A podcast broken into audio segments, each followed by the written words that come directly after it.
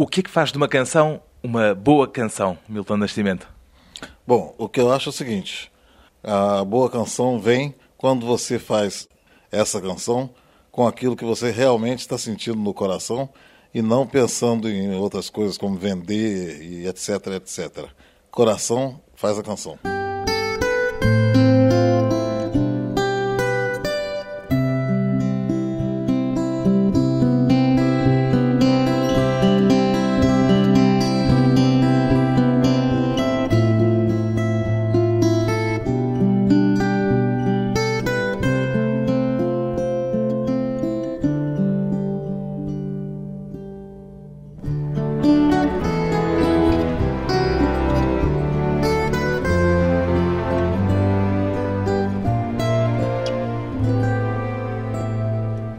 Nascimento, 62 anos, cantor e compositor. Os momentos mais intensos que já viveu do ponto de vista artístico foram em palco ou fora dele, Milton Nascimento? Por exemplo, a compor. Olha, muitos colegas meus não gostam de estúdio. Eu não, eu gosto. Mais do que do palco? Não, não, não. Por exemplo, eu penso uma canção, aí vou gravar para sair num disco que vai chamar a atenção das pessoas para que eu cante aquela música no palco. Para mim, o palco é uma das coisas mais importantes e tudo que eu faço é para chegar no palco e olhar na cara das pessoas, nos olhares e estar tá transmitindo as coisas que eu faço para essas pessoas. E isso é uma coisa muito linda, porque nasceu na primeira vez que eu fui a um centro espírita uma pessoa lá do, do centro me disse assim: Olha, você não adianta correr, fugir, porque você vai ser dono de uma sede espírita. Eu, e é dono de uma sede espírita já? Aí a coisa é a seguinte, porque eu fui criado na religião católica e por vários motivos eu estava afastado da religião, de qualquer tipo de religião. E teve uma vez que eu estava com uns problemas de saúde e a Nana Caime me falou: vou te mandar a minha mãe de santo para ela te benzer que você vai melhorar. Porque eu já tinha feito todos os exames de tudo e não tinha nada. E não estava bem. Aí eu fui com, com ela para uma, uma cachoeira e ela fez uma coisa mais linda assim. Não tinha luz ali, graças a Deus. Ela acendeu várias velas do lado da cachoeira e cantou uma coisa que eu nunca tinha ouvido, uma coisa tão linda. Também foi a primeira vez que eu me vi com o candomblé. Aí ela falou: Bom, já está tudo feito, agora quero te dizer uma coisa. Não adianta você correr, porque você vai ter um terreiro. Aí eu fiquei, meu Deus, mas como é que eu vou ter um terreiro, vou ter um centro espírita, se eu não pratico essas religiões nenhuma? Mas aceitei, fiquei, bom, quando for a hora, se for. Bom, aí teve uma, uma época que eu saía, na época da ditadura no Brasil, eu trabalhava com os estudantes. E a gente ia para cidades pequenas, fazia em qualquer lugar. E teve um dia que eu fui num ginásio, numa cidade que eu não me lembro o nome, e estava cantando, cantando, cantando, e de repente veio uma luz da plateia para mim e os olhos das pessoas brilhando muito. E foi uma coisa quase que eu fiquei. Mas uma luz natural ou. Não, não uma luz natural, uma luz especial. Aí, quando acabou o show, fui para atrás da, da cortina, lá no palco, qualquer coisa, botei minha cabeça na parede e falei: como que eu posso ser tão burro? Aí pensei: oh, o, o meu centro e o meu terreiro é o palco. Então, a partir daí, o palco para mim é a coisa mais sagrada que existe. E tem algum ritual especial antes de entrar no palco para convocar esses espíritos que o acompanham no momento de se apresentar ao público? Não, não tem nada de especial, apenas faço duas orações cristãs, né? Que orações são? O Pai Nosso e a Ave Maria, e termino com o Espírito Santo, e aí entro. Reza sempre antes de entrar? Sempre, qualquer lugar. E para mim, o palco é a hora que eu tenho que, mais que nunca, respeitar não só as pessoas, como as próprias canções que eu canto. Mas já há mais de 30 anos que o Milton Nascimento pisa o palco. O que é que mudou na sua relação com o palco nestes 30 anos? Olha, para te dizer a verdade, a única coisa que mudou é que, pelo fato de eu ter descoberto o que, que realmente significa o palco para mim, eu entro com mais força, não fico nervoso quando vou entrar no palco. E sente-se uma espécie de pregador naquele momento perante aquela gente que tem à sua frente? Olha, algumas vezes eu me senti assim. E é muito bonito o que a gente faz no palco e que recebe de volta das pessoas. Então, eu não fico pensando muito. Eu apenas deixo sair, deixo acontecer. E aconteceram coisas na minha vida que se fosse contar, você ia ter que me vender a rádio para poder falar. Não tinha tempo suficiente. Não tem. Mas conte-me uma então, uma.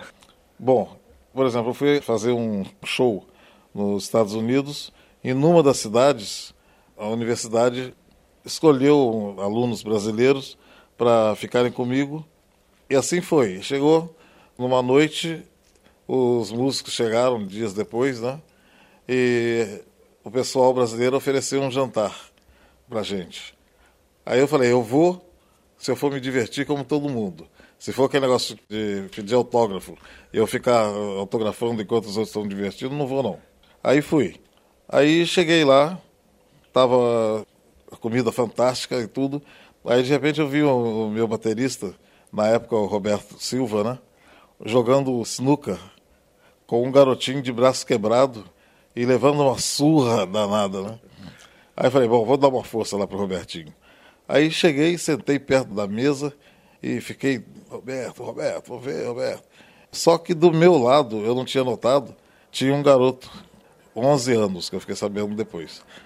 E ele ficava fazendo, guiando as bolas que o Robertinho ia jogar, mas o Robertinho não conseguia. E aí comecei a conversar com o garoto. Primeiro me mostrou a carteira do pai dele, é um professor desses que vão para todos os lugares da gente muito escolada mesmo, né? E depois perguntei, mas da onde você é? Ele falou, sou de Minas. Eu falei, puxa, mas só dá mineiro no mundo. Aí falou o nome da cidade que ele era. Perguntou, você já foi lá? Eu disse, já me chamaram, eu nunca consegui ir. Aí, para encurtar um pouquinho, chegou uma hora que então resolveram que iam fazer os autógrafos e fotos. Aí quando me pegaram, eu peguei o garoto e segurei ele aqui do meu lado para ninguém tirar ele de perto de mim, né? porque tinha muita criança e sempre os pais, tios, iam querer que os filhos aparecessem.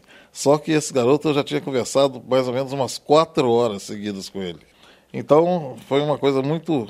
Bom, aí quando acabou esse negócio de autógrafos e etc., eu dei uma olhada, o garoto estava no mesmo lugar que a gente estava conversando antes. Aí eu voltei para lá. Quando eu sentei, uma senhora falou bem alto para todo mundo ouvir: Ô Milton, eu sempre tive um sonho que é de conversar com você, saber o que você pensa e a gente trocar ideias. Eu pensei que fosse hoje, mas não foi.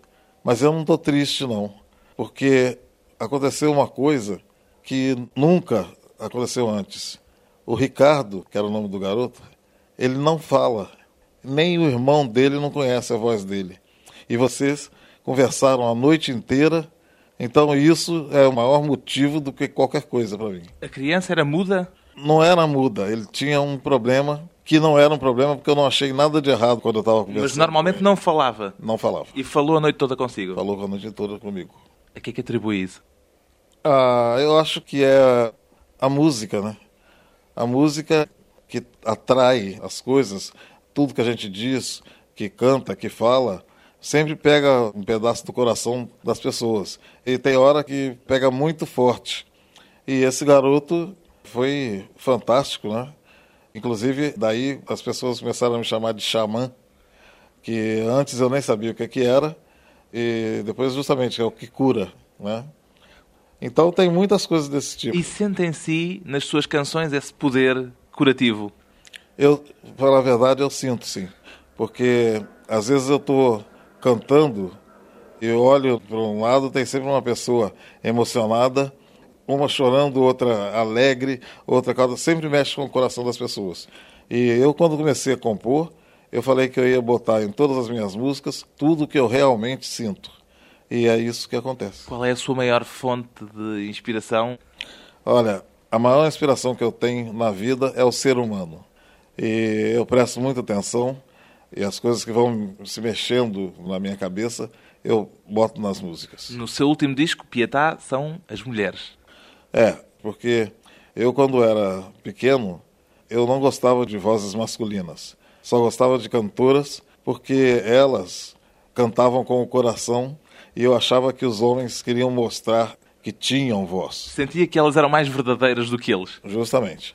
E aí eu só ouvia a mulher, eu cantava as coisas das mulheres, eu imitava as mulheres e foi uma coisa interessante que serviu para minha voz, que eu tenho um alcance maior justamente por ter convivido com esse tipo de música, né, das mulheres.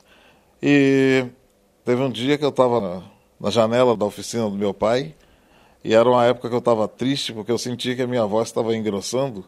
Então eu falei, meu Deus, eu vou perder o meu coração. Aí eu ficava dentro de casa, para lá e para cá, numa tristeza. E aí eu estava na janela e começou a tocar no rádio Stella by Starlight com Ray Charles. Eu fiquei quieto, mudo, acho que eu nem respirava. Aí quando acabou aquilo, eu falei: Meu Deus, homem também tem coração.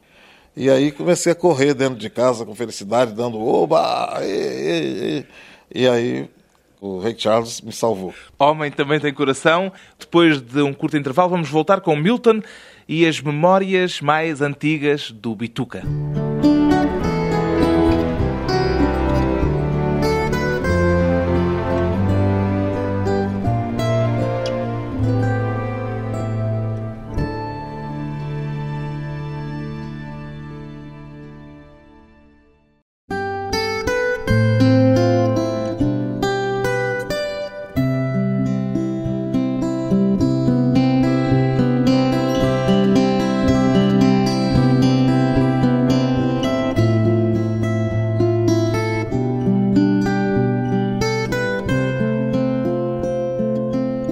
De regresso à conversa com Milton Nascimento, ainda há diferença entre o Milton e o Bituca? Bom, o Bituca é uma pessoa mais, assim, digamos, é que até é engraçado. Todo mundo acha que eu sou muito sério, mas eu não sou. Eu sou engraçado. Acontece que quando as pessoas vêm conversar comigo, com o Milton, vêm com assuntos sérios e elas estão certas. E o Bituca é que é o engraçado. O Bituca é safadinho. Bituca é a sua alcunha de infância. Nós aqui chamamos alcunha ao que vocês no Brasil chamam apelido. Como é que se tornou Bituca? É que quando eu era pouco mais que um nenenzinho, assim... Um guri, é, como dizem no Brasil. Justamente. Aí, é, na hora que alguém não queria fazer uma coisa que eu queria, ou não me deixava fazer, eu ficava com um bico, né? Então eles fazia um beicinho. É, beicinho, não beição. Aí me falavam que eu era da tribo dos botocudos, que tem aquele prato no beiço, né? Mas aí ficava muito difícil ficar falando botocudo. Aí minha mãe resolveu falar, vamos chamar bituca. E ficou bituca? Até hoje. Ainda hoje lhe chamam bituca, os que estão mais próximos de si? Não, o pior é o seguinte, não são os que estão mais perto de mim. Antigamente era, mas agora é todo mundo. Inclusive, em jornais, televisão, em todos os lugares, alguém me chama de Bituca. Já gosta do seu nome, Milton Nascimento, ou ainda tem dificuldades com ele? Você sabia disso? Eu acho que é o seguinte, eu não gostava do Milton, porque na nossa família teve dois Miltons. Um que era casado com a irmã da minha mãe, que não era um cara legal. Aí tem o irmão do meu pai, que eu também não acho um cara legal, então, Há uma história familiar de Miltons que não é agradável. É, justamente. Então eu não gostava do Milton. Mas depois foi, foi habituou-se. É, foi e tal, eu acabei gostando. Já queria dedicar-se à música quando começou a ser o Bituca ou o Bituca veio antes do músico Milton Nascimento? O Bituca veio antes, eu era bem pequenininho. Agora, quanto à música, a minha mãe me botava no colo e tinha um piano, aí eu ficava batendo as teclas do piano, mas com umas notas certas, porque eles, eles achavam, meu Deus, como é que esse menino é danado? Olha, fazendo, tocando uma música, eu, eu bem nenenzinho ainda, e tocando uma música. É essa a sua memória musical mais antiga? É, é primeira. Lembra-se de alguma canção ou de alguma música, da primeira que tocou, por exemplo? Ih, não sei não. Já li que o seu primeiro violão, por exemplo, foi um presente que não era bem para si, que era para a sua mãe adotiva, mas que foi confiscado por si. É, tocou a campainha da casa, eu fui, era o pessoal do correio, trazendo uma coisa que eu achei muito parecido com algum instrumento. E minha mãe não estava em casa essa hora. Eu peguei e levei lá para o meu quarto, abri, era um violão. Resultado, minha mãe nunca tocou o violão e eu fiquei com ele. Até hoje? Ainda o guarda? Não, ele está guardado no fã-clube que tem lá na minha casa, porque já não dá para usá-lo mais. A sua mãe que tinha estudado música com Vila Lobos? Não, ela cantou, cantou? no, coral, no coral com Vila Lobos e foi a primeira voz de mulher que eu ouvi. Ela não se tornou uma cantora profissional, mas a gente, em Três Pontas, no sul de Minas, todas as festas de rua, festas de igreja, assim, mas na rua. A gente ia, ela cantava e eu tocava minha sanfoninha com ela, que é uma sanfona muito difícil, de quatro baixos, que não tem. Uma sanfona é um instrumento de. Tipo de acordeon, uhum. só que tem botões dos dois lados. E quando você abre um som, fecha outro. E ela não tem sustenidos e bemóis. Então eu me lembro que quando eu ia acompanhar minha mãe, e quando chegava um lugar que não tinha essa nota, eu fazia com a voz. Agora não me pergunta porque eu não faço ideia como é que eu conseguia fazer isso. Mas, portanto, o que fazia era suprir as faltas do instrumento. Justamente. E pior é que eu me lembro assim que parecia que era a sanfona mesmo que estava tocando, mas não sei não. A música, o interesse pela música nasce por influência familiar, vem de dentro do sangue, consegue perceber de onde é que nasce o seu dom musical? Eu acho que veio de dentro de mim, né? porque tomou conta de mim muito cedo. Né? E certos instrumentos que eu pegava, eu tocava e cantava o dia inteiro. Isso bem pequenininho, foi a vida inteira, foi indo, foi indo, foi indo. Com 14 anos eu já era músico profissional, tocava numa boate, que era uma coisa proibida pelo juizado de menores. Como é que fazia quando aparecia a fiscalização? Aí tem uma coisa chamada cozinha, que tem lá as batatas fritas, né? E guaraná e tudo. Era eu e o Wagner Tiso, né? E refugiavam-se da cozinha? Ficavam lá na cozinha mandando ver. Eu estava a perguntar-lhe se sabe ou se consegue explicar de onde é que vem esse seu dom musical, porque essa influência, nomeadamente da sua mãe, não se pode dizer que seja influência de sangue, uma vez que ela é sua mãe adotiva. Olha, falar a verdade, eu não sei. Porque da parte da minha família de sangue, eu só conheço uma prima que eu tenho que mexe com música. Ninguém mais. E também na, na, na família adotiva, né? Eu nem gosto que me chamem de adotiva, Por porque essa, essa é a minha verdadeira família, né? Com que idade é que se tornou a sua verdadeira família? É, eu tinha um ano e pouco e a minha mãe de sangue faleceu. Aí me levaram para casa da minha avó, numa cidade de Minas Gerais, chamada Juiz de Fora. E eu fiquei lá, mas eu tinha um banzo, uma tristeza muito forte, porque me separaram da outra família. E eu estava cada vez mais magro, mais doente, mais tudo eu era bem tratado, mas tinha uma coisa dentro de mim que não era, não estava bem. Essa minha mãe, Lília, ela morava no Rio e um dia Essa ela mãe adotiva, é, não a mãe de sangue. É, mãe, mãe, mas tá bom, adotiva, tá ok. Aí ela sentiu, deve ter alguma coisa errada acontecendo com o Bituca, porque eu estou pensando nele demais, demais, demais. Aí eles pegaram o carro, foram a Juiz de Fora eu estava quase à morte, né? Aí ela pediu para minha avó para me criar, minha avó deixou e eu fui então embora com eles. Então, por isso o nome do Pietá no disco, porque você vê que é a Nossa Senhora segurando Cristo morto. Agora, essa coisa aconteceu comigo, só que eu não estava morto, mas ela me segurou da mesma maneira. É uma homenagem vez... à minha mãe. Alguma vez pensou quem seria, o que teria sido da sua vida se não tivesse sido adotado, sido resgatado, pegado por essa sua mãe? Bom, eu, assim, realmente, eu não teria sobrevivido. Né? Não tinha eu hoje. Nunca chegou a conhecer o seu pai? O pai é, do, é, é pai, de, pai de sangue? Eu conheci... Pai de verdade, presumo que é o seu pai adotivo. adotivo. Eu lembro que uma vez eu estava no colo da minha mãe, a gente estava andando, eu não sei aonde, né? Eu era muito pequeno, e eu senti que ele deu um beliscão nela, ou bateu nela, e eu estava com uma escova de dente na mão, joguei nele.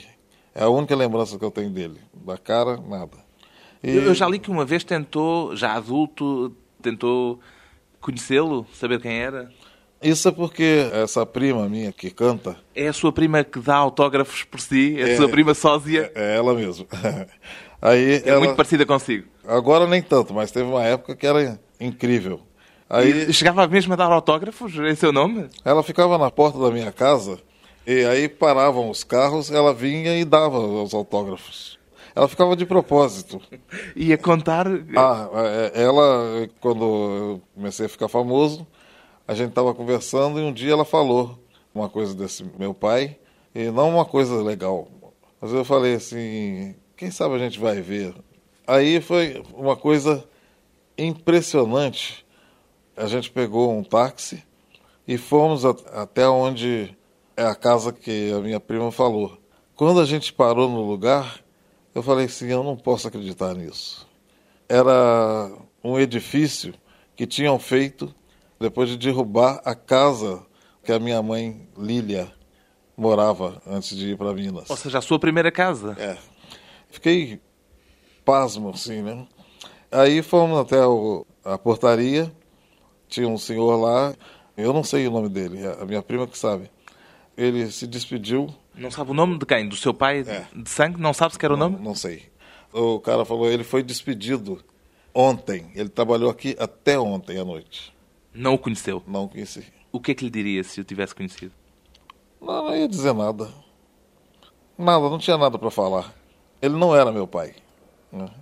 Eu queria ver apenas assim, para ver, saber nem conversar, nem nada, só olhar assim e pronto. Só curiosidade. Uhum, só Família é quem dá amor. É isso aí. Depois de mais um breve intervalo, regressamos com Milton Nascimento, justamente em família.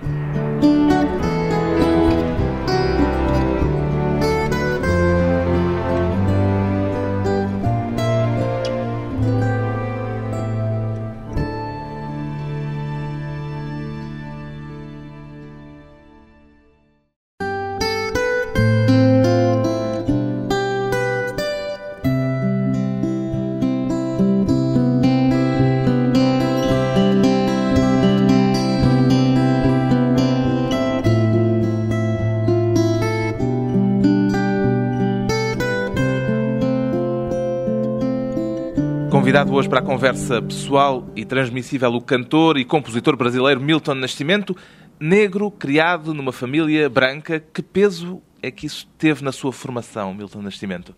Bom, eu acho que foi uma, uma coisa. Não era usual uma família pegar um menino negro para criar, uma família branca. Mas pegavam meninas, porque assim era criada. E, no fundo, eles davam até um certo ano de escola e depois a menina ficava sendo empregada. Mas isso era uma experiência muito diferente daquela que o Milton viveu. No seu caso, era mesmo uma família. Pois é, mas é que eu, sendo homem, então ninguém entendeu nada, as outras pessoas da cidade, porque que eles tinham me adotado. E só que na nossa casa nunca teve distinção de nada nem de cor. Nós somos três filhos adotivos e minha mãe não podia ter filho porque o primeiro que ela teve, teve um erro médico que matou a criança e quase que matou a ela. Mas aí ela adotou três e de repente ficou grávida da mais nova, né? Nós somos todos tudo igual, tudo. E mesmo assim não houve distinção entre nada, o filho de sangue e os filhos adotados? Nada, de nada, nada. Nunca teve. Pelo contrário, essa minha família é, é a coisa mais linda que Deus me deu. E eu acho que eu estou aqui hoje por causa deles. Na sua família falava-se da questão racial, da questão de cor de pele, ou nem era assunto sequer? Olha, a gente não tocava no assunto. Não lhe explicaram que no mundo lá fora havia essa questão, essa divisão? Não, isso a gente sabia, a gente conversava, mas nem conversava tanto, a gente via em filmes, notícias, essas coisas todas. E eu lá fui criado em Três Pontas, em Minas, tinha preconceito.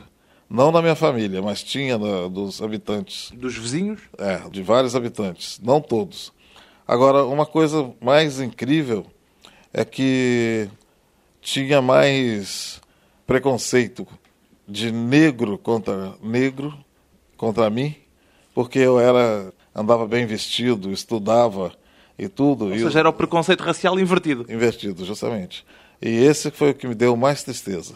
Já uma vez li uma explicação sua para o facto de, quando lhe perguntavam como é que era negro sendo estando numa família branca, falava da chaminé. É, isso é uma brincadeira que meus pais inventaram para fazer a gente rir, né?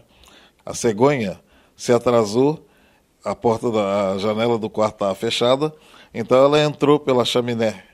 Então, quando me botou lá embaixo, eu estava todo pretinho. A questão racial foi uma questão muito presente no seu período de formação, na sua adolescência, por aí? Foi. Foi muito feio, muito feio. Por exemplo, eu estudava no ginásio. Lá no ginásio não tinha preconceito, mas... Ginásio que nós chamamos aqui escola secundária, é, liceu? Secundária, é. Aí, nas épocas de festas nacionais, essas coisas, as escolas todas marchavam pela cidade. E eu rezava para ficar no meio, porque sempre alguém falava alguma coisa queria cuspir em mim, queria fazer mas sempre dos negros. Então, e os brancos? Dos brancos não tinha esse preconceito racial? Tinha, tinha preconceito racial, eu não podia entrar no clube. Não pôde ir ao baile de finalistas, por exemplo? Não, não podia. Teve muitas coisas. Ficaram marcas desse sofrimento nas suas canções? Bom, eu, eu não sofria, quer dizer, eu sofria, mas eu não, não falava dessas coisas na minha casa porque não tinha razão para falar lá em casa. Eu já sei que meu pai brigou com muita gente por minha causa e minha mãe sofreu muito por minha causa, porque o pessoal falava para que adotar um, um criolinho que mais tarde vocês vão precisar dele, ele não vai nem querer saber de vocês. Quando ele crescer, vai pegar o rumo e esquecer de vocês. E isso é uma coisa que jogavam para minha mãe, né? Não foi legal. Mas esse sofrimento acabou por ir parar as suas canções de alguma forma? Bom, é, a vontade de consertar esse tempo, essa vida, está em todas as minhas músicas. Estou-me a lembrar, por exemplo, do elemento rítmico, do seu interesse pelos tambores de Minas. Isso tem alguma coisa a ver com essa sua herança africana? Tem tudo a ver com a minha herança africana. Agora, por exemplo, os tambores de Minas é, porque uma, uma, vez eu estava em Nova York com o Naná Vasconcelos. Percussionista. É. E ele estava bravo, estava muito bravo. Eu falei, o que está acontecendo, Naná? Aí ele falou, olha, me disseram que os tambores de Minas se calaram, ou que nunca houve tambor em Minas. E ele estava mais bravo do que eu, né? A gente sabe que, claro que tem tambor em Minas. Mais tarde, então eu resolvi mostrar para as pessoas que em Minas tinha tambor. E eu não precisava fazer isso, porque todas as minhas músicas sempre tiveram ritmo, sempre tiveram tambor e tal. Mas então fizemos uma coisa especial e foi uma, uma coisa muito incrível, que quando eu estava para provar que em Minas tinha tambor, fizemos um disco que foi logo agraciado com o Grammy. Foi o primeiro Grammy que eu ganhei. há muitas das suas canções que se tornaram hinos, hinos do Brasil, hinos até da América Latina. Se tivesse de escolher uma, qual diria que é a canção mais importante da sua vida? Não sei. Não sei, porque Canção da América virou o hino da amizade que se canta em festas, em lugares Lembre-nos lá como é que é. Amigo é coisa para se guardar debaixo de sete chaves. E vai por aí. Aí ela serve para todos os tipos de. Essa é o hino da amizade. Por exemplo, Maria Maria foi escolhido o hino da mulher latino-americana. A canção do Coração do Estudante foi uma homenagem que eu fiz para as pessoas que, na época que eu precisei, realmente me ajudaram. porque teve a ditadura lá no Brasil e mandaram vários colegas meus para fora do país, outros viajaram e eu falei: eu não saio do Brasil. Eles podem me matar, mas eu não saio daqui. E, mas aí fecharam todas as, as portas para mim. Não cantava em televisão, não tocava em rádio, nada, nada, nada. E foi ficando difícil. Aí os, os estudantes chegaram para mim e perguntaram se eu queria fazer um trabalho com eles, para eles ah, arrumarem dinheiro para a causa. E eu fui. Esses tempos aí eu tenho pensado que eles acabaram salvando a minha vida, né? Porque só com eles que eu trabalhei durante muito tempo. Então eu fiz. Muitos hinos. Ah, para eles sim. Principalmente o coração de estudante. Muitos hinos para eles e muitos hinos para a música brasileira em geral. É, acho que sim. A primeira canção que o tornou famoso talvez tenha sido A Travessia. Foi. É, Ainda é uma canção especial para si? É completamente especial. A Travessia é uma coisa muito interessante porque cada vez que eu canto, eu sinto uma, uma coisa diferente que eu não sei explicar. E ela está sempre presente na, na minha vida e não me canso de cantar. Uma travessia permanente, inacabável. Inacabável, graças a Deus. Quando você foi embora, fez-se noite em meu viver. Forte eu sou, mas não tem jeito. Hoje eu tenho que chorar. Minha casa não é minha e nem é meu este lugar. Estou só e não resisto. Muito tenho pra falar.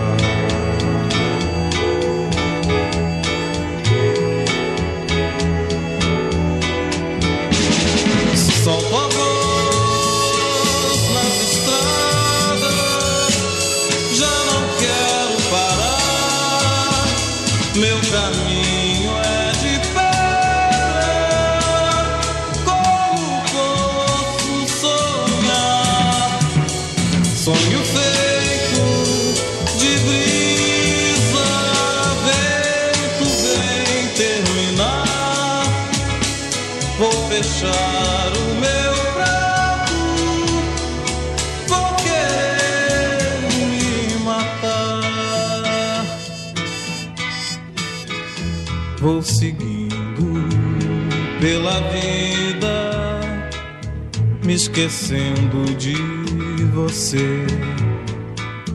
Eu não quero mais a morte, tenho muito que viver. Vou querer amar de novo, e se não der, não vou sofrer.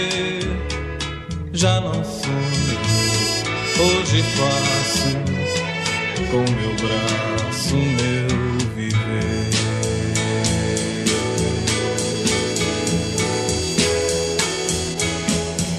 Travessia, um dos primeiros grandes êxitos de Milton Nascimento. O seu caminho ainda é de pedras, como diz esta canção, Milton Nascimento.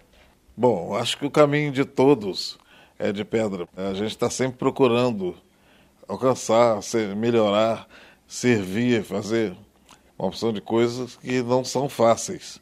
E graças a Deus eu continuo aqui cantando, fazendo coisas que chegam em lugares que eu nunca pensei que, que fosse chegar.